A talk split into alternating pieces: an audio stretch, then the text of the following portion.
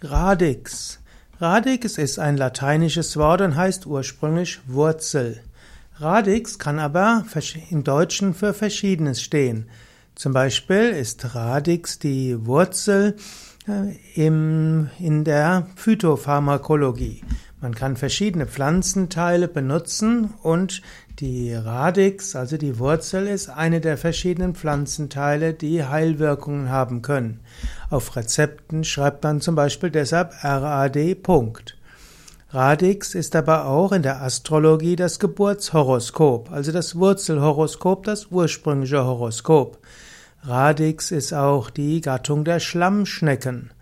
Radix ist auch in der Mathematik das Ergebnis des Wurzelziehens. Man kann also von der Radix einer Zahl sprechen.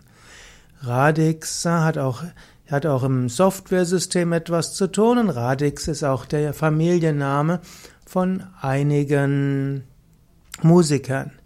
Und in Bayern spricht man auch vom Radi und der Radi ist dann zum einen einfach Meerrettich. Ja, und so ist Radix Wurzel in verschiedener Weise.